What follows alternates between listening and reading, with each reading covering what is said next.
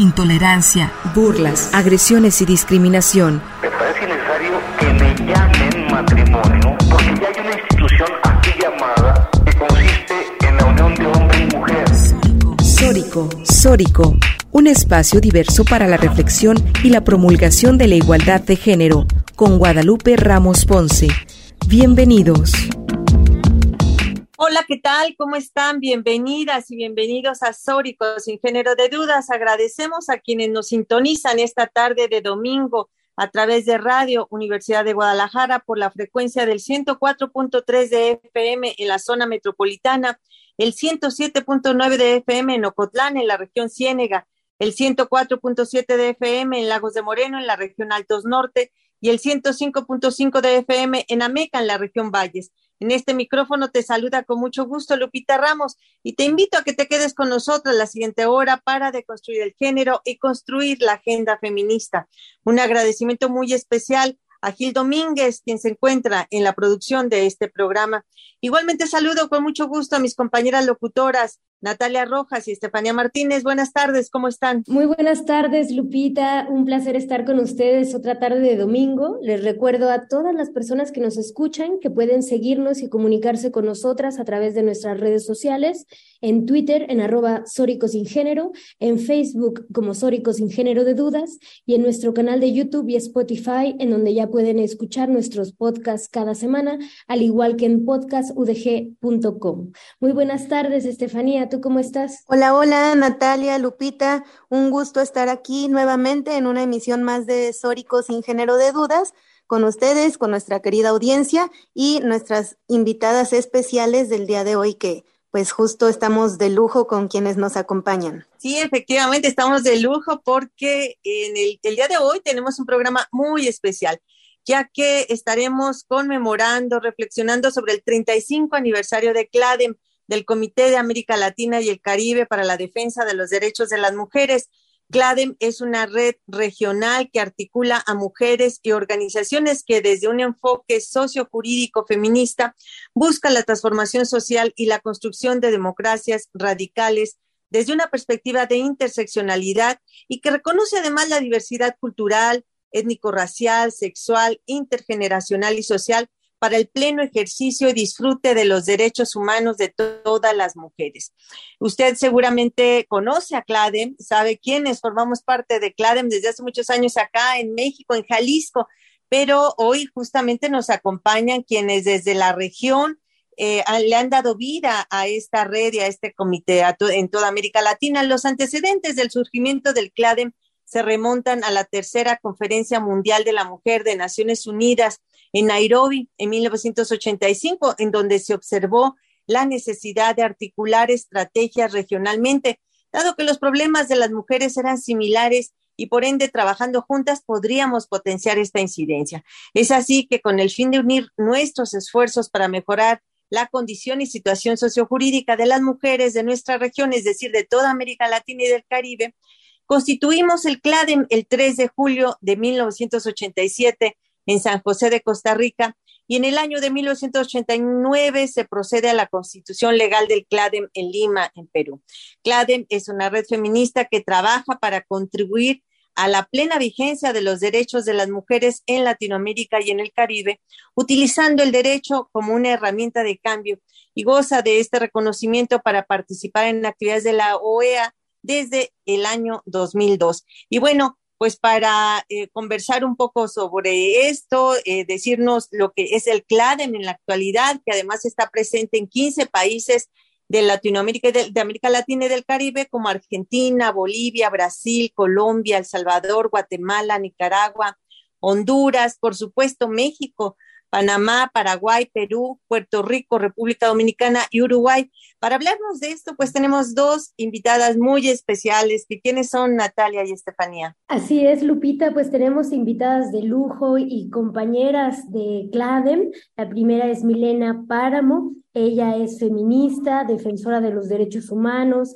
maestrada en sociología, eh, en sociología económica por la Universidad Nacional de San Martín, Argentina, y actualmente ella es la coordinadora de CLADEM en la región. Bienvenida, Milena. Bienvenida, Milena. Sí, y a su vez nos acompaña Susana Chiarotti. Ella es abogada y docente universitaria feminista, integra el Consejo Asesor del Comité de América Latina y del Caribe para la Defensa de los Derechos de las Mujeres, de CLADEM, y a, a su vez ha integrado el Comité de Expertas en Violencia del Mecanismo de Seguimiento de la Convención Belén do Pará.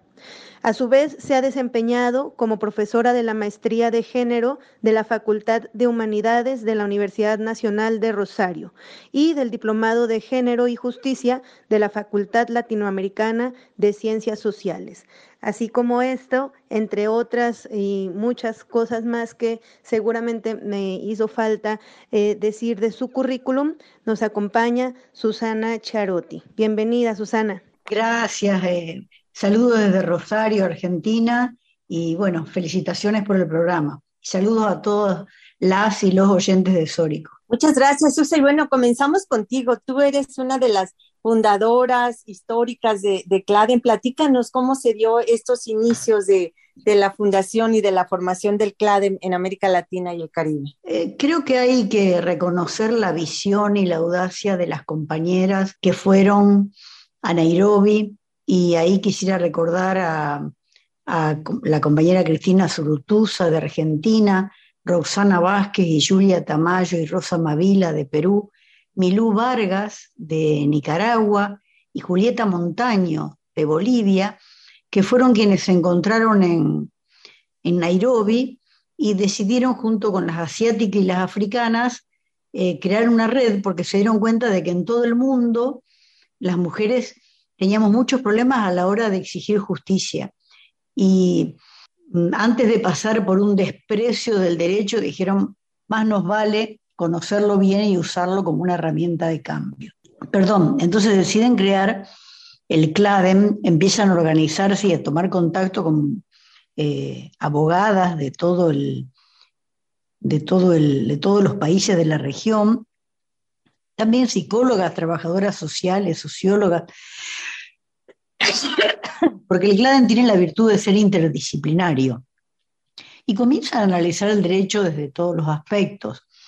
Y una de las cuestiones interesantes es que en esa época no había correo electrónico, no había WhatsApp, eh, ni siquiera había fax cuando se, se funda el CLADEN, o por lo menos nosotros no teníamos acceso. Y entonces eh, cada país mandaba a Lima donde estaba y estuvo siempre la sede, eh, fotocopias de los correos, de los proyectos de ley que estábamos haciendo, en esa época eran de violencia o mejoras en el derecho laboral de las mujeres, por ejemplo, y ahí los fotocopiaban y los repartían, Y entonces nos llegaban mes a mes paquetes pesadísimos eh, por correo, teníamos que ir a buscarlo al correo o nos llegaba a la casa, la sede de los clades nacionales. Y ahí íbamos leyendo y comparando las leyes de todos los países, cuál era mejor, cuál era peor. Eh, bueno, el CLADEN fue ampliándose y de cinco países pasó a siete, luego a ocho, y finalmente es lo que es ahora, ¿no? 15 países conectados en red. Creo que eso es lo que puedo decir en cuanto a los orígenes. Sí, gracias, Susa. Qué, qué interesante esta pues además sin las tecnologías, sin todo lo que contamos ahora y este proceso de, correo y cómo articular una red así, sin todo lo que tenemos ahora, cómo fue posible además que sobreviva 35 años eh, la red y cómo es que se fue fortaleciendo. Creo que es importante ver la capacidad de adaptación del CLADEN a las nuevas tecnologías, eh, cómo fuimos em, convirtiéndonos en una ley interseccional, intergeneracional, donde no hay problema de, reemplazo de generaciones, sino que se integran las viejas con las jóvenes, las de mediana edad, y nos vamos nutriendo unas de otras, aprendiendo unas de otras, eh, sin problemas generacionales. También es una red interseccional en el sentido de que incluye todo el mestizaje tan rico que tenemos en toda América Latina. De hecho, somos una región predominantemente mestiza y mm, se integran mujeres afrodescendientes, con mujeres indígenas eh, de distintos lugares, ¿no? de los llanos y de, y de los Andes, eh, y eh, también académicas y activistas, porque esa es otra característica del CLADE, ¿no? que somos, no, no somos académicas que nos quedamos en la torre de marfil y, tampoco somos personas que solo van a la calle a hacer manifestaciones, sino que las académicas van a las manifestaciones y las personas que agitan o golpean los tambores en las manifestaciones van a la universidad, ¿no? Eh, o a las tecnicaturas y hacemos un intercambio bien interesante. Y durante muchos años nos fuimos perfeccionando en el litigio internacional, luego en el monitoreo a los estados, o sea, íbamos vigilando cómo cada estado cumplía los tratados de derechos humanos, porque una característica que nos une a todos, desde el Río Grande en México hasta la Antártida en Argentina, es que nuestros estados son muy rápidos a la hora de ratificar un tratado internacional de derechos humanos, pero a la hora de garantizarlos para la población local son más eh, remolones, digamos que no, no son tan rápidos. Quieren quedar bien a nivel internacional, pero eh, no les importa tanto el tema de garantizar esos derechos conseguidos en la arena internacional a las y los ciudadanos.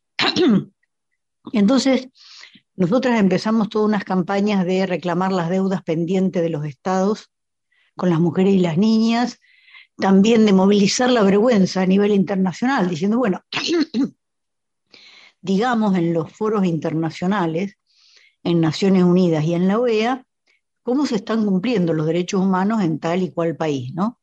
Eso nos llevó a un aprendizaje de participación en los foros internacionales y también en un ejercicio de traducción de todo eso a los territorios, ¿no? A, a las compañeras que en las bases trabajan con las mujeres golpeadas, con eh, las niñas con problemas, digamos, exigiendo los derechos económicos, los derechos sociales, los derechos culturales y también a la participación política eh, y a estar libre de tortura.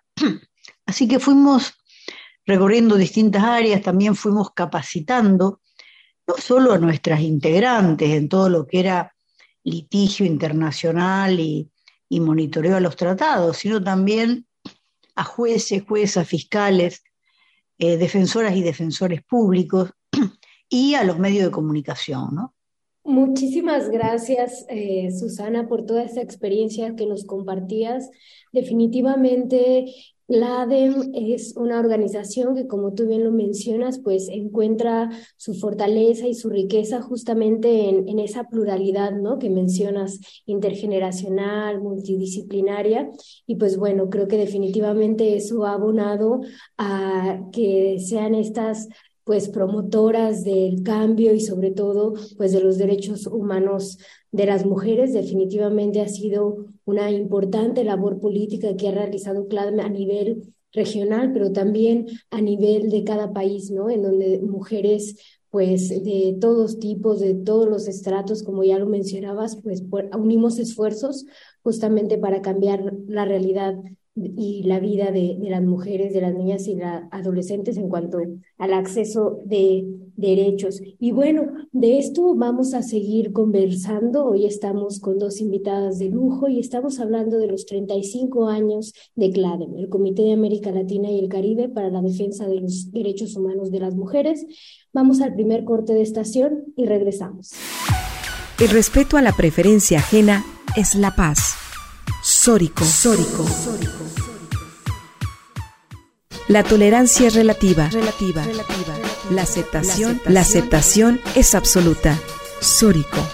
Y regresamos a Sórico sin género de dudas, en donde nos encontramos eh, conmemorando los 35 años de trabajo y de activismo, así como la incidencia social, política, jurídica que se ha generado desde el Comité de América Latina y el Caribe para la defensa de los derechos eh, de las mujeres y que con nosotras se encuentra eh, Milena y Susana, quienes han sido fundadoras y, mujeres sumamente activas para llevar a cabo las acciones y las incidencias que se han llevado desde, desde el Comité de América, Caribe, de América Latina y el Caribe, desde CLADEM.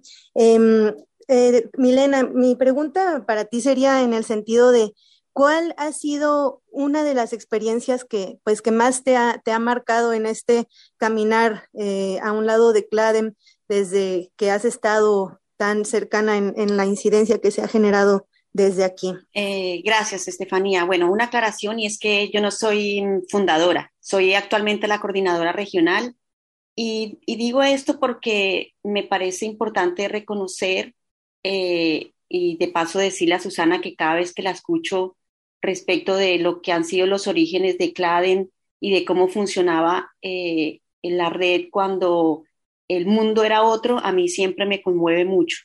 Y mm, justamente pone esa, esa, mm, esa realidad y en perspectiva lo que la red no solamente ha hecho, sino el mundo que le ha tocado vivir. O sea, es como que si uno mide la, la experiencia y la trayectoria de la red, eh, como la vida de una persona es buena parte de la mía, por ejemplo. Eh, y cuando yo tenía eh, siete años, eh, el mundo era ese quizás cuando, cuando Claden nacía y es otro distinto al que, al que estamos viviendo ahora, ¿no? Em, yo entré a Claden cuando vivía en Colombia, actualmente también vivo en Argentina, también vivo en Rosario, em, y, empecé en, en Claden eh, en la convocatoria que en su momento tenía a, una campaña que nos importaba mucho a las colombianas, que tenía que ver con el derecho a la educación y teníamos el interés de hacer esa discusión sobre lo que significa la educación pública, porque en, Colombia, si bien hay algo que se llama educación pública, la pagas, ¿no? Es, y se paga eh, por, por, estrato y no es, eh, no es muy masiva y bueno, tiene todos los problemas de, de la educación privada, digamos, en otros contextos. Entonces nos interesaba mucho empezar a meter eh, trabajo y reflexión ahí pero también con algo que, que Claden, por ejemplo, en ese momento puso en mi cabeza, que yo no lo tenía, por lo menos en ese momento de mi vida, muy, muy pensado y tenía que ver con esto del, del currículo oculto, ¿no? De cómo, eh, por, cómo las escuelas, cómo toda la institución educativa, eh, consciente o inconscientemente en algunos casos, porque hace parte de lo que produce el, el patriarcado, te enseña, te enseña valores, te enseña roles, ¿no? Te reproduce eh, estereotipos y eso lo puedes ver desde las cartillas de, primeros grados, pero también a nivel eh, de, los estudios secundarios y mismo en la universidad. Entonces, ese, esa, esa mirada eh, en particular que en ese momento, como les decía, en mi vida me, me pareció muy iluminadora de por qué ¿no? hacemos, pensamos o cómo eh, la escuela, digamos, ayuda a reproducir esto que justamente el feminismo trata de, de, producir cambios. Y también algo que ha sido muy estructural del, de CLADEN, pero también del, del feminismo como agenda, es mirar el tema de la educación sexual integral. Entonces, ahí yo en ese proceso me vinculé en el CLADEN, eso habrá sido hace más de casi 20 años, creo ya, eh, y después, cuando vine a la Argentina, a mí hay algo que también me, me, terminó de, enamorar, digamos, de la experiencia de Klein, fue cuando vine aquí que se estaba presentando eh, una investigación que recién había hecho el Klein Argentina respecto de los delitos sexuales cometidos en dictadura porque esa investigación a mí me conectaba en ese momento también con lo que pasaba en mi país, con un tema que yo había trabajado mucho en mi país que tenía que ver con el conflicto armado y las violencias sexuales cometidas en el conflicto armado. Eh, así que bueno, eso a manera de síntesis eh, de lo que me pregunta. Después vino el tema de, la campaña por las niñas madres, que también yo creo que ahí el Klein hizo un aporte muy, muy importante en el sentido de poner en evidencia una población en este caso las niñas menores de 15 años que estaban, que están, que siguen llevando adelante embarazos y, y maternidades que son productos de las violencias sexuales. Ese tema hasta, hasta que empezó la campaña clave me parece que no estaba muy posicionado en la región, no era muy conocido y, y algo que también hizo fue eh, aportar conceptos, por ejemplo, para el caso de esa realidad específica, llamarla eh, maternidad infantil forzado, digamos, agregarle una categoría que es muy del derecho, ¿no? A una realidad que en efecto también se traduce así para, para, para lo que está pasando con las niñas, ¿no? Esa imposibilidad de eh, impedir esos, esos tanto impedir las violaciones sexuales como impedir que se continúen los embarazos, como evitar, por ejemplo, que se produzcan también las, los partos. Así que ese también fue algo que a mí me conmovió mucho, esa, esa campaña que de hecho la seguimos llevando adelante. Eh, y bueno, desde la coordinación tengo otras experiencias, pero dejo ahí para, para dar lugar a otra pregunta. Sí, no, muchas gracias, Susa y, Milena, por compartir esta historia personal, ¿no? De cada una de ustedes. Bueno, yo tengo mi propia historia, igual que Natalia y Estefanía, en, nuestra permanencia en, en, CLADEM. Yo también ya soy de las viejitas acá en, Jalisco y en México desde hace 22 años. Y, bueno, sin duda, CLADEM es un referente a nivel eh, local, por supuesto, pero también a nivel nacional e internacional. Y preguntarte a ti, Susana, un poco que compartas estas experiencias de, de, lo que tú recuerdas de este crecimiento, este surgimiento primero del CLADEM y este crecimiento y fortalecimiento. ¿Cuáles fueron los principales obstáculos que se les presentaron a ustedes en, el camino y cuáles fueron también como esas grandes alegrías y reconocimientos que, que han tenido desde el CLADEM? Mira, el CLADEM comienza a crecer y se dan, va, nos damos cuenta cuando íbamos trabajando, la necesaria interrelación que había entre los avances a nivel internacional y los avances a nivel local. Entonces decidimos trabajar a dos puntas. Si bien trabajábamos en los tribunales locales, en las universidades, con las mujeres organizadas en cada país, decidimos que también había que ir a los foros internacionales. Uno de ellos, la OEA, con su sistema de derechos humanos, la Comisión Interamericana de Derechos Humanos, que acababa de crear su relator de, género. El primero fue Grossman, el chileno. Eh, y eh, nosotras queríamos que ellos relevaran exactamente desde esa relatoría especial de la Comisión Interamericana la situación que vivían las mujeres. Entonces empezamos a tomar contacto con la Comisión Interamericana de Derechos Humanos y con los relatores. Y ahí nos dimos cuenta de la que la Comisión Interamericana, así como la Corte, tenían ceguera de género, o sea, no veían el tema de las mujeres ni cuadriculado, o sea, no, no lo querían incluir, no lo entendían, no le daban importancia. Entonces iniciamos toda una estrategia para influir la jurisprudencia de la Comisión Interamericana de Derechos Humanos con casos de mujeres, con eh, cuestiones de discriminación de género y violencia de género y violación a los derechos humanos de las mujeres. Así fue que llevamos el caso de Mamérita Mestanza, las esterilizaciones forzadas en Perú, miles y miles de mujeres fueron esterilizadas y también varones. Eh, el caso de eh, Marina, que también, que una joven que fue violada por el médico eh, en, Puno, en Perú, el caso de María da Peña en Brasil. Y fíjate que lo que fuimos viendo es que cada vez que iniciábamos un caso de ese tipo se producían como revoluciones al interior de cada país. En estos momentos Brasil tiene la ley María da Peña, creada por eh, exigencia de la Comisión Interamericana de Derechos Humanos debido al caso María de Peña que nosotros llevamos a la comisión, ¿no?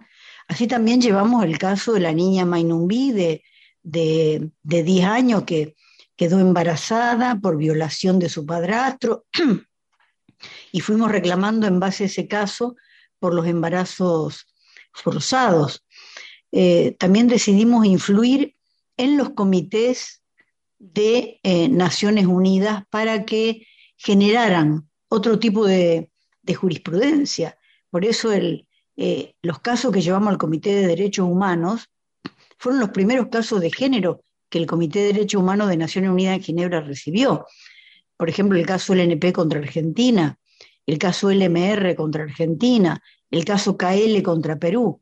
que eran niñas violadas o que habían sido embarazadas forzadamente, eh, siendo discapacitadas y se les negaba el aborto. Entonces, con ese criterio de influir la jurisprudencia internacional, también fuimos llevando reportes alternativos que eh, exponían a los gobiernos frente a la comunidad internacional, ¿no? frente al Consejo de Derechos Humanos en Ginebra, frente a los comités, al Comité de la CEDAW, de la Convención de la Mujer, de los Derechos del Niño, de los Derechos Humanos. Y entonces fuimos teniendo presencia en todos esos comités y aprendiendo, aprendiendo mucho, porque antes de ir a cada sesión o de mandar un reporte alternativo al que el gobierno hacía, diciendo que había hecho cosas maravillosas, garantizando derechos, nosotros nos reuníamos también con funcionarios, nos reunimos diciéndole, miren, ustedes están diciendo que acá se cumplen esto y estos derechos, y nosotros acá estamos comprobando que esto no se cumple. Todo ese aprendizaje nos hizo ver la importancia del ida y vuelta nacional e internacional. Solo trabajar en la esfera internacional no sirve porque te desconectas de lo local, pero exigir que lo que se consagró a nivel internacional se aplique a nivel local también es importante. Y también influir en esos tratados que se están diseñando. Por eso empezamos a participar en las recomendaciones generales de los comités.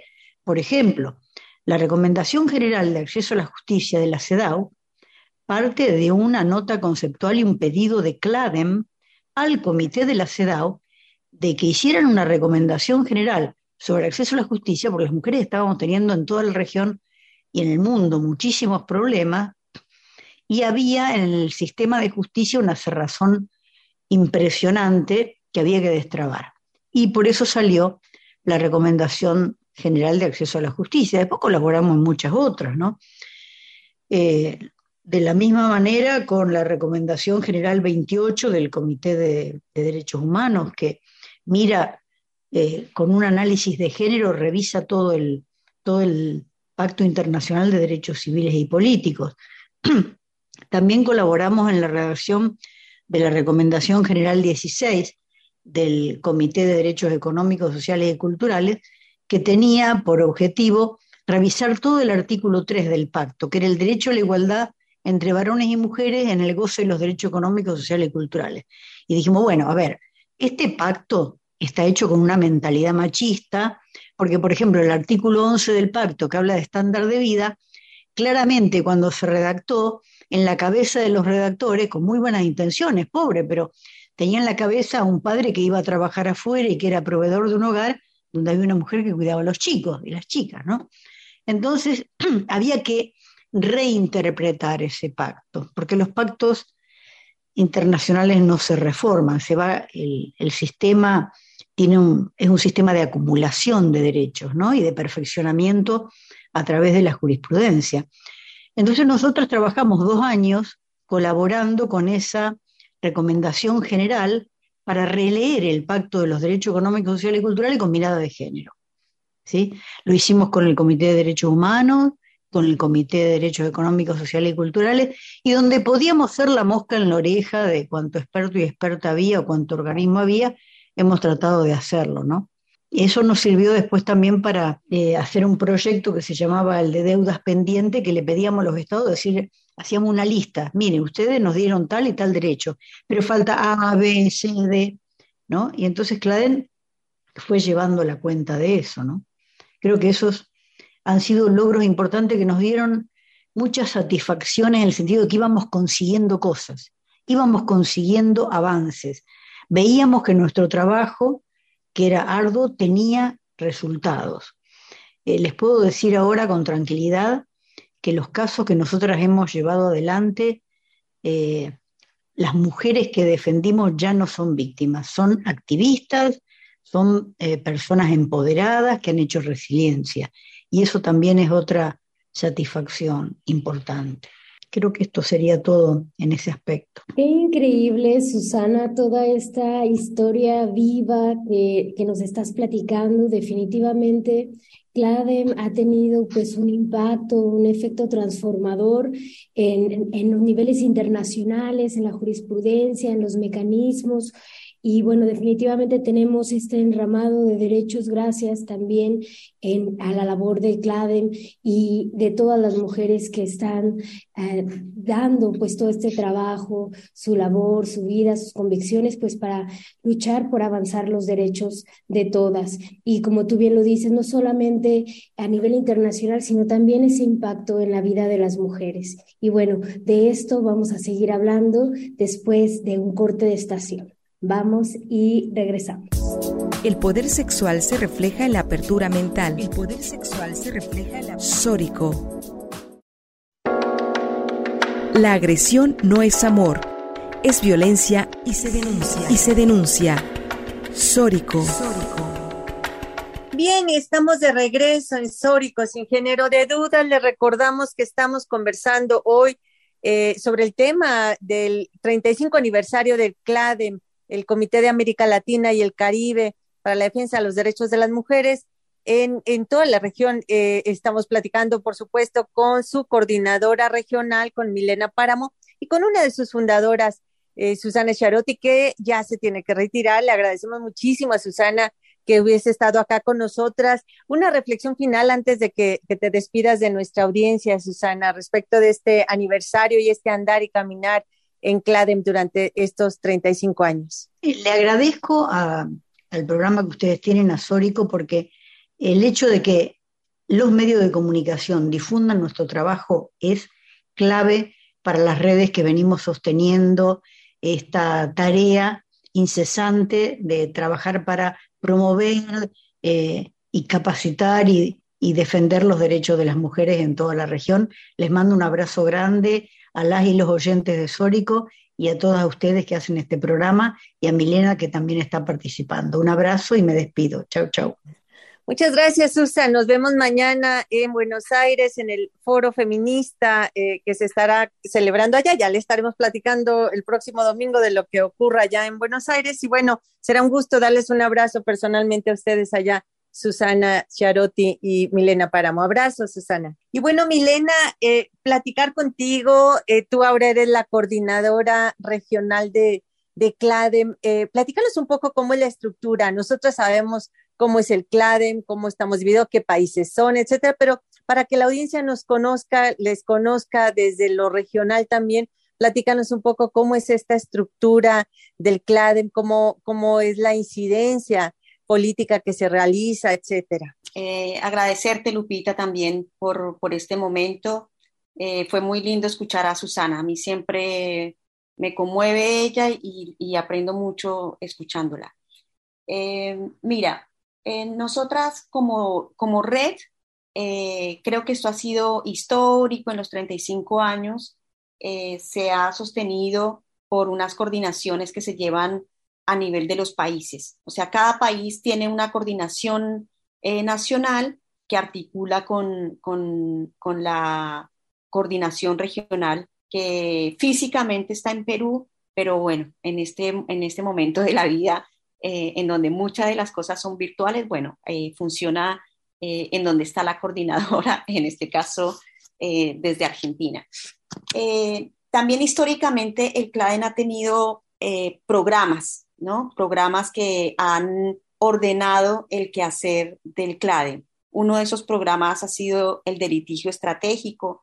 Eh, Susana contaba muchos de los casos que, han sido muy importantes en la trayectoria de CLADEN y yo solamente eh, sumo uno más, que es el de campo algodonero, que tiene que ver con, con México, que ha sido también muy importante eh, por lo que ha significado no solamente para México, sino por, por el desarrollo eh, conceptual eh, y jurídico respecto a lo que hoy entendemos como femicidio, o femicidio o feminicidio según, según los contextos. Eh, también tenemos en, en, nuestra cabeza militante y, y, y en la estructura una, mm, una parte del trabajo dirigido al monitoreo, que también Susana un poco comentaba de ello, de cómo nosotras hacemos un constante seguimiento de lo que se compromete en nuestros estados y de qué es lo que hacen y qué es lo que no hacen, ¿no? Un poco para eh, estar siguiéndole la pista, ¿no? eh, de cómo está el estado de los derechos de las mujeres en cada uno de los países, presentar en lo que se conoce eh, en la jerga como los, los informes sombras, ¿no? Los respectivos informes a comités monitores de distinta índole, sean a nivel de OEA o, o, al sistema de Naciones Unidas. Y también hacemos formación. Esa, ahora justo, por ejemplo, en este, en este momento, eh, ah, tenemos un, un, espacio de formación virtual, ¿no? que es una plataforma que la llamamos plataforma Aprender, pero yo quiero recordar eh, eh, un, momento ¿no? de nuestra historia de Claden que ojalá en algún momento la podamos repetir, de hacer procesos de formación presencial, ¿no? que han sido tan importantes para nosotras, no solamente por el compartir aprendizajes, experiencia y demás, sino porque en esos espacios también nos hicimos amigas y compañeras. Y yo ahí justamente te recuerdo a vos, Lupita, ¿no? Eh, en esos espacios de formación eh, que nos hace regionalmente eh, este proceso de, de, construir red entre gente que se conoce, que comparte ideales, que comparte preocupaciones, que intercambia alternativas, ¿no? Estrategias, etcétera.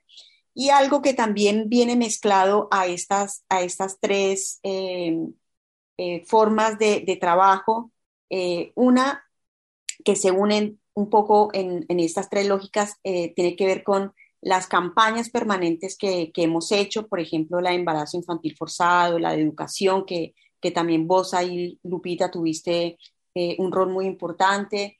la campaña a la que se refirió Susana de las deudas pendientes de los estados eh, y bueno, sumado a las campañas también están las investigaciones, que el, el, también ha hecho eh, de su trabajo, ¿no? Como una parte de conocer lo que está pasando con las mujeres, distintas investigaciones sobre tipos de violencia, ¿no? Sobre cómo afectan distintos tipos de violencia o, determinados contextos eh, a las mujeres y la investigación bien sabemos que nutre también ¿no? el, el quehacer político y todo este activismo que lo hacemos en, en los otros sentidos. Así que a veces eh, hemos tenido más dinero para hacer estas cosas, eh, a veces como en este momento de la historia tenemos menos, pero como te digo, en la cabeza de, de, de todas las claves está que hacemos monitoreo, que hacemos litigio, que hacemos formación, que hacemos campañas y que investigamos.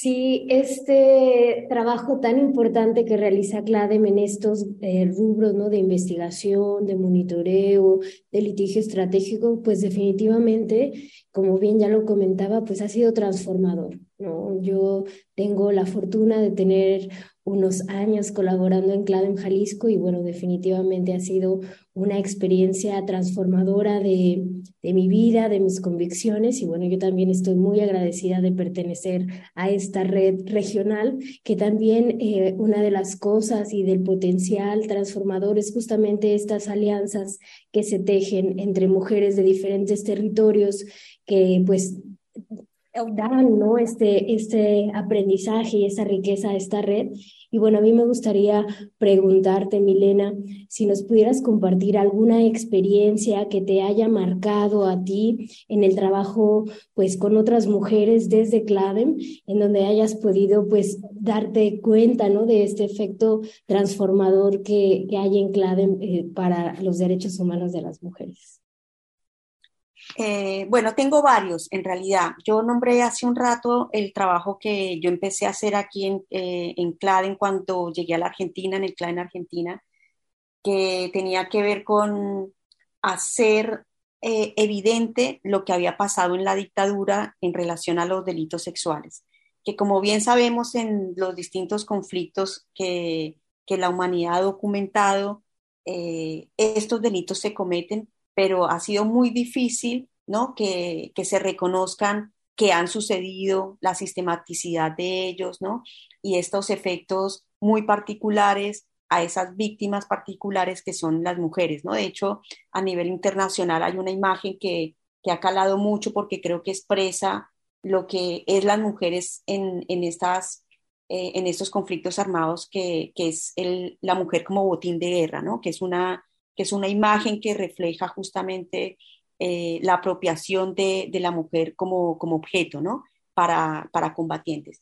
En el caso de Argentina se trataba de mostrar cómo eh, en, el, en, el, terrorismo de Estado, la dicta, eh, en el terrorismo de Estado sí, el, el, delito sexual había sido también sistemático como lo han sido otros delitos muy reconocidos en, en, el periodo de la dictadura, como fue el robo de bebés, por ejemplo, ¿no? O la desaparición de personas. Entonces, no, no, no, no, no con otro propósito, sino distinto a que se reconociera que también a las, eh, había un, delito específico cometido en mayoría contra eh, mujeres eh, como parte de, de, este esquema de represión que vivió la Argentina. Fue muy importante para mí eso, te lo cuento porque nosotras eh, como CLAD en Argentina, bueno, nuestras compañeras, sobre todo las abogadas, eh, hicieron una labor impresionante de ir a presentar la investigación a las distintas provincias, de hacer la incidencia con las fiscalías, de hablar con fiscales, porque lo, que era necesario era que en los juicios de lesa humanidad que se estaban llevando en ese momento, en 2010, eh, que aún ahora siguen, pero bueno, la, velocidad, la fuerza, el impulso que tenía en 2010 era otro, eh, era necesario que se imputaran esos delitos, porque no importa reconocer que, se, que, que ocurrieron eh, eh, so, a nivel social, ¿no? que eso, eh, eso, eso ya había pasado, sino que la, la justicia se animara a decirle a los represores, ustedes además de haber hecho esto, de haber robado bebés, de haber votado a gente por los aviones, de haber hecho, bueno, tantas, tantas, tantos hechos abominables, también eh, violaron eh, mujeres, ¿no?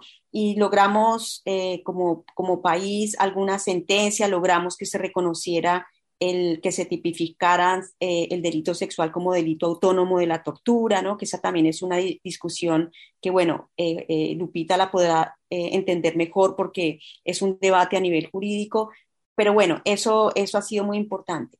Otra cosa que, que, que yo valoro mucho y que a mí me conmovió eh, también en el trabajo aquí en Argentina eh, fue cuando estuvimos en, el proceso de reconocimiento del Estado argentino de su responsabilidad por, la, violencia sexual y por no haberle permitido a la niña LMR eh, eh, hacer un aborto. Se trataba de una niña que había sido violada, bueno, que tenía un nivel de retraso madurativo. Bueno, nosotras llevamos ese caso a nivel internacional, como pasan en estos casos, ¿no? Pasan años, años, años, y nosotras estuvimos en el, en el momento en el que el Estado argentino le pide perdón a esa chiquita. Y, y, y eso te cambia, digamos, a la, a la, chica la cambió, a la mamá, bueno, y a, aparte de las reparaciones que se, que se hacen a nivel de las personas, ¿no? Hay algo que también nosotras apuntamos mucho y es que los estados se comprometan a hacer esto que se llamaría la reparación, que significa lograr comprometerse para hacer efectivas transformaciones para que no vuelvan a suceder los hechos que le sucedieron a la víctima ¿no? de, la que, de, de, una violación en concreta.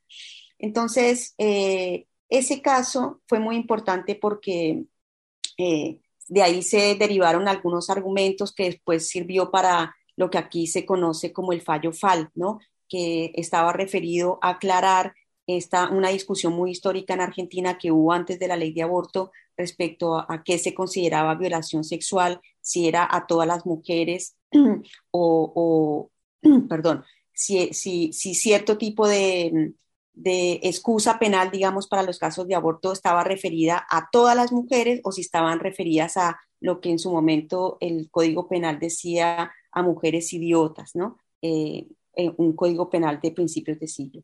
Entonces, eh, eso también fue muy, muy, muy bonito, muy especial para mí haber estado en, en todo ese proceso. Y, y algo que, que, con esto cierro otra experiencia que es más reciente, es todo lo que ha pasado en Brasil. Yo creo que Brasil eh, nos tiene que preocupar a todas, ¿no? A las claves seguro ya estamos preocupadas, pero a la región, ¿no? Eh, y digo, porque yo fui hace poco a Brasil eh, a, fíjense lo, fíjense lo que nos pasa a nosotras, Claden. Eh, nos conocemos virtualmente, hemos trabajado, ya no como lo decía Susana, por cartas y demás, sino ya por Zoom, digamos, visualmente nos conocemos, pero físicamente yo no conocía muchas de ellas. Y fue llegar eh, y bueno, es como haber tenido una amiga de siempre, eso fue muy lindo, pero fue en este contexto, ¿no? En este contexto preelectoral en el que todo era incertidumbres, pero eh, también pudimos ahí hablar un poco de lo que había sido el caso para ellas, el María da Peña, del que también se refirió Susana hace un, rato, ¿no? De cómo el CLADEN estuvo en los orígenes de, la defensa de María da Peña, pero también en pensarse la ley María da Peña que el bolsonarismo puso en jaque, ¿no? Eh, así que, bueno, hay, conversar con ella sobre los desafíos, sobre, sobre lo, que, lo que cambió el, bolsonarismo, la sociedad y las instituciones, es algo que también a mí me, me hizo un clic adentro, eh, que, que, bueno, estoy con ese tema eh, que después espero compartirles más ampliamente. Muchas gracias, Milena, por compartir todas estas experiencias que definitivamente mueven y, eh, que te eriza la piel al saber eh, de viva voz ¿no? lo, que ha representado eh, para ti y, para, y, que, y que, reflejas en las que conformamos el CLADEN, pues estas experiencias de muchas maneras desde la incidencia y el litigio estratégico en, los niveles más altos hasta el tema de, la de, estos acompañamientos en los diferentes espacios a las mismas, a las víctimas de violencia, ¿no? Y que después cuando estas compañeras nos unimos desde estos momentos que nos acompañan otras compañeras, em, desde que hemos vivido violencia y que después caminamos eh, a un lado de, de quienes pueden, quienes eh, llevan el rumbo, ¿no? De, de, las acciones y las incidencias, pues es sumamente eh, conmovedor, ¿no? El hecho de cómo vemos a compañeras que pues se integran desde sus luchas, desde cómo fueron víctimas de diferentes eh, delitos y, y, que después se unen a los diferentes comités, ¿no? Y, y esto es eh, desde, ya desde espacios de conciencia y de empoderamiento y, que, siguen la lucha para acompañar a otras eh, víctimas, pues sumamente importante. Muchas gracias por compartirnos todo esto. Vamos a, a ir a corte, a nuestro último corte, y regresamos a, a Sórico sin de dudas para seguir conversando contigo, Milena, para ver cuál va a ser esta experiencia en, eh, de, esta convención nuevamente que, que, se va a llevar en Argentina. Regresamos a Sórico sin género de dudas. Reflexión y entendimiento en la deconstrucción, en la deconstrucción del género. Sórico. La aceptación personal como pieza fundamental para la felicidad. Sórico, Sórico, Sórico, Sórico. Bien, pues ya estamos de regreso en Sórico, sin género de dudas, ya estamos ya casi en la parte final de nuestro programa, pero estamos muy, muy contentas porque estamos de celebración, estamos con mucha alegría rememorando, recuperando la historia de CLADEM en estos 35 años ya de vigencia en la región, en toda América Latina y el Caribe. Pues sí, yo eh, eh, quisiera conversarles un poquito y conversar acá con Milena, que nos conocemos de hace mucho tiempo, que hemos tenido la oportunidad de, de estos reencuentros maravillosos en, en distintos países, ¿no? En, en Perú, ¿te acuerdas, eh, Milena? Ya ahorita hacía referencia a algunos de estos espacios en los que estuvimos eh, reflexionando, dialogando junto con las demás compañeras con temas de educación, una educación no sexista, no discriminatoria, todo el tema del el embarazo infantil forzado, eh, bueno, hay tantos temas de, eh, en los que CLADEM ha hecho incidencia y de los que algunos casos, poquitos de los que en este programa hemos alcanzado a conversar antes de que se fuera Susana y que han sido precedentes importantes en, en la región, ¿no? Pero sobre todo yo creo que también se ha tejido una red feminista, sororaria, solidaria, de compañeras, de mujeres tan distintas, tan diversas y tan comprometidas, ¿no? Con la causa de los derechos de las mujeres en la región, Milena. Sí, sí, la verdad que eso también es, es algo que yo creo que dan los años. Eh, digo, no solamente en las personas, sino en las organizaciones, y es esa cosa de, de ver, de, ver las, las cosas con mayor, ¿cómo lo digo? Con mayor, con mayor templanza, por decirlo de alguna forma. Eh, tenemos mucha fuerza colectiva, pero también sabemos que estas peleas son de larga duración, entonces hay que saber que, que se corre una carrera de fondo, ¿no? De esas, de esas maratónicas y que por lo tanto no hay que fundirse en el primer intento. Yo creo que eso eh, sin querer lo hemos aprendido todas eh, y también ha sido muy lindo ver que, bueno, los, cada país tiene su tema más problemático, ¿no? En mi, en mi familia dirían, eh, cada quien sabe el zapato donde le duele más y en ese sentido los CLADEN van respondiendo a los, a los que son sus problemas más acuciantes, por ejemplo, eh, bueno, México tiene su propia realidad que es también eh, muy dolorosa en muchos sentidos. y el CLADEN México ante esa realidad prioriza, ¿no? Como sus acciones, y así lo hace cada uno de los CLADEN.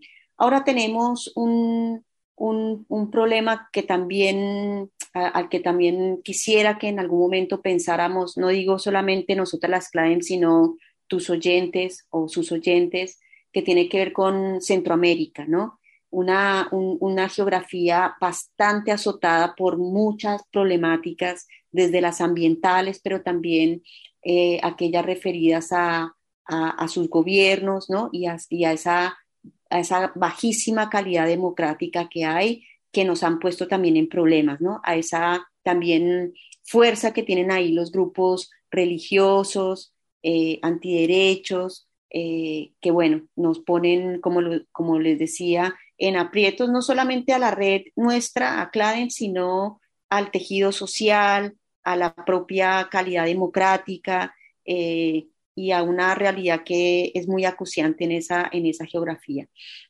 Y bueno, estamos aquí en Argentina en particular muy esforzadas para, para recibirla, Lupita, para que tengamos un momento de, de celebración de estos 35 años que como también vos bien decías, acumular toda la experiencia no nos caben en las palabras. De hecho, nosotras llegamos después, cuando ya se habían hecho grandes cosas, nosotras vinimos después y vimos otras grandes cosas y no sabes lo que lo difícil que ha sido para mí tratar de encontrar fotografías, bueno, imágenes y demás para, para empezar a nutrir una, mm, eh, condensar en algún lugar esta, esta gran experiencia eh, militante y, política de Claden. Eh, pero también estuvo muy lindo que a, cuento de la 15 conferencia de la mujer que se va a realizar aquí en Buenos Aires, pudimos hacer posible que nos encontráramos, que nos vayamos a encontrar cladens de 11 países. No, no somos las 15 lamentablemente, pero somos 11 con algunas limitaciones económicas que, que bien sabemos vive nuestra región y también viven eh, nuestras redes, la nuestra, por supuesto, también.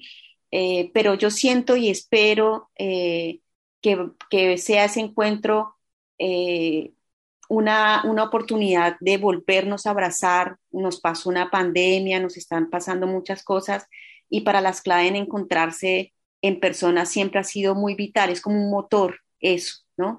Entonces estoy esperando abrazarte también, Lupita, ahora que vengas y a las otras compañeras con las que hemos caminado años, inclusive sin conocernos, pero haciendo una lucha conjunta que nos tiene eso, vivas, de pie y sabiendo que, vamos a seguir juntas eh, para lo que sigue. No, pues yo espero con ansia también este, este encuentro, estos abrazos, este brindis y esta alegría compartida de, de estos 35 años del CLADE y que, bueno, eh, estaremos ya mañana, primero en el foro feminista, en este foro feminista alterno que se hace a la conferencia de CEPAL, y luego ya el martes próximo en, nuestra, en nuestros dos grandes eventos, porque son dos eventos, uno interno que, se desarrollará en el Museo de la Mujer eh, por la mañana un reencuentro de las CLADEM solamente y luego ya por la tarde en el Museo de Vita, un, ya ahí la celebración.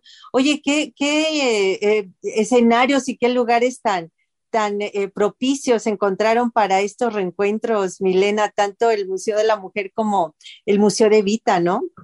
Sí, sí, tuvimos esa suerte, la verdad que no la, no la la pensamos, la trabajamos, pero no pensamos que se nos iba a dar y mira lo que es lo que es el, qué será la convergencia de, energías, qué sé yo, pero sí vamos a poder hacer en, dos lugares que son muy lindos. Eh, la celebración, el Museo de Vita es un, el Museo de Vita, como la persona de Vita, lo que fue Vita en, la historia argentina, eh, es, es, como un escenario marco, ¿no? Eh, y bueno, esperamos encontrarnos ahí en esa tarde de martes para celebrar junto con algunas invitadas, eh, amigas, eh, aliadas de otras redes de Argentina y de, y de, la región.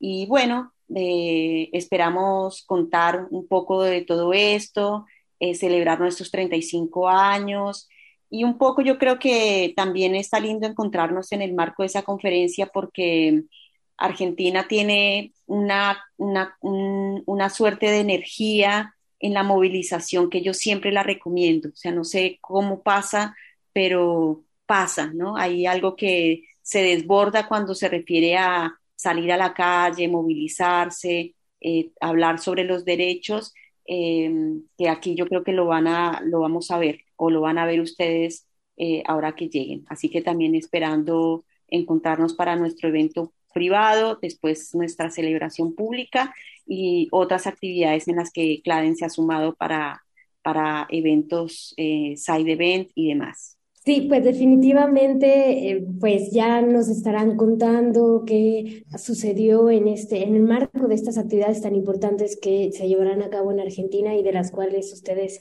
serán parte. Muchísimas gracias, Milena. Y bueno, ya estamos llegando al final del programa y antes de, para ir encaminándonos al final, preguntarte, Milena, ¿qué sigue para el clan? Eh, bueno, gran pregunta, gran pregunta porque mm, me despierto pensando en eso eh, y mi respuesta rápida, eh, Natalie, es que a nosotras nos pasa que tenemos unas violencias todavía, mejor dicho, un trabajo alrededor de las violencias que, que es el mismo que hemos hecho por 35 años, pero que también es otro porque las violencias contra las mujeres en muchos casos se han sofisticado, en algunos casos eh, se han matizado, ¿no? Se han perfeccionado y, o también han logrado otros campos que en otros momentos no existían. Por ejemplo, la violencia digital, ¿no? Para poner solamente un ejemplo de cómo la violencia se reproduce, ¿no? Y se reproduce en aquellos campos en donde va encontrando lugar. Entonces, eh, tenemos ese pie puesto en, en, seguir trabajando con, eh, con, la, con hacer posible esto de la vida libre de violencias para las mujeres, ¿no? Eh, por otra parte, yo creo que el feminismo las feministas eh, estamos en algunos debates justamente con temas que tienen que ver con, con con realidades que también implican violencias, pero que no todas las estamos viendo como tal. Yo creo que esa es un, desafío no de corto plazo, sino más bien de largo, pero esa es otra forma de decir que justamente la violencia sigue siendo como el, telón de fondo ¿no? del activismo nuestro. Y después, eh, entre otras violencias que también eh, con, con Lupita, no sé si con vos también, Natalie, en algún momento hablamos, eh, que tiene que ver con la alienación parental, por ejemplo, ¿no? Que, son estos discursos que le dan la vuelta eh, para encontrar a las mujeres culpables o responsables de, realidades que son a la inversa, ¿no? En donde mujeres o niñas, en particular hijos, e hijas eh, viven violencias, pero en donde se trata de mostrar que son las mujeres las responsables ¿no? de, generar ficciones en los niños, etcétera, en niños y niñas. Eh, y tenemos el desafío de, de, sostener en ciertos países lo que tenemos, porque bien sabemos que eh, hay una avanzada de, de, las derechas, ¿no? Hay una avanzada de los discursos religiosos, hay una avanzada anti, anticientífica también. Entonces, esto, esto te pone en un panorama un poco de, locura o de desquicio eh, que, yo creo que hace falta también eh, reflexionar sobre esto. Y bueno, eh, también cuidarnos nosotras. yo creo que tenemos también que volver a pensar en defender a las defensoras, ¿no? O sea, referirnos también a nosotras mismas como ese sujeto que debe ser cuidado porque damos mucho eh, de nuestro trabajo, de nuestro tiempo, que está bien porque ha sido una decisión individual propia, colectiva, eh, pero en este contexto que les, que les he venido tratando de dibujar, eh, nos pasan cosas, ¿no? y nos pasan por arriba y nosotras mm, necesitamos también poner los ojos sobre las defensoras de derechos humanos. Así que bueno, eso por ponerte algunos temas, pero eh, uno último para ponerte en, la dimensión de los desafíos que tenemos, las democracias, ¿no? Eh, hay un viejo y muy sabio dicho que dice eh, que en democracia es posible los derechos de las mujeres y eso es una realidad que hay que defenderla justamente por eso, porque sin democracia la vida de las mujeres corre peligro, ¿no? la libertad de las mujeres corre peligro, eh, los derechos en general eh, se ven amenazados para, para todas las personas, pero, pero con una incidencia muy particular en la vida de las mujeres. Entonces, eh, también dejar por ahí esa, esa preocupación. Quiero agradecer la invitación, Lupita, a vos, a Natalia, a Estefanía, agradecer el espacio que nos dedicaron eh, como red. Eh, agradecerles a ustedes también en particular por el trabajo inmenso que hacen en, por el CLADEN en, en, su, en esa tan bella México, tan linda, tan grande, pero tan, tan dolida, ¿no? tan golpeada. Agradecerles el, el, el, el enorme trabajo que hacen en defensa de los derechos de las mujeres. Nos veremos. Sí, prontito nos veremos y muchas gracias a ti, querida Milena. Ella es la coordinadora regional de CLADEM, ella se encuentra en Argentina, ella es colombiana, pero es latinoamericana, por supuesto, de corazón. Hace algunos años, ¿te acuerdas que nos veíamos y, y conversábamos sobre, sobre esta tu segunda patria, que es México? Y, que, y que ya tiene una anécdota ahí sobre, sobre sus sus eh, andanzas por nuestro país, por México. Bueno, pues con mucha alegría de, que estuvieses acá en el, en el, programa y que desde Sórico también celebremos a Claden. Pues estamos muy felices, muy contentas de desde acá también eh, eh, unirnos a esta conmemoración, a esta celebración. Y bueno, pues hemos llegado ya a la parte final de, de nuestro programa. Definitivamente ha sido un programa no solo muy interesante, sino con mucha alegría de escuchar a las compañeras, tanto a Susana Charotti como a, a Milena Páramo desde Argentina. Muchas gracias también a ellas como nuestras invitadas, pero también gracias a las que son nuestras compañeras conductoras, Natalia Rojas y Estefanía Martínez. Natalia y Estefanía. Gracias, muchísimas gracias Milena, Lupita, Estefanía y a toda nuestra audiencia. Nos escuchamos el próximo domingo. Muchas gracias Lupita, Natalia, Milena. Nos sintonizamos el próximo domingo y pues la mejor de las suertes en esta convención allá en Argentina. Nos sintonizamos pronto. Así es, esto fue Sórico, sin género de dudas, y les dejamos en compañía de la programación de radio Universidad de Guadalajara.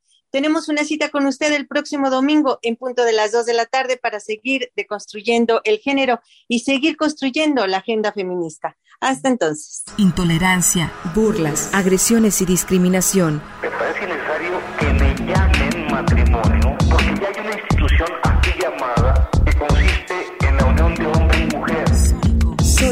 Sórico, un espacio diverso para la reflexión y la promulgación de la igualdad de género, con Guadalupe Ramos Ponce.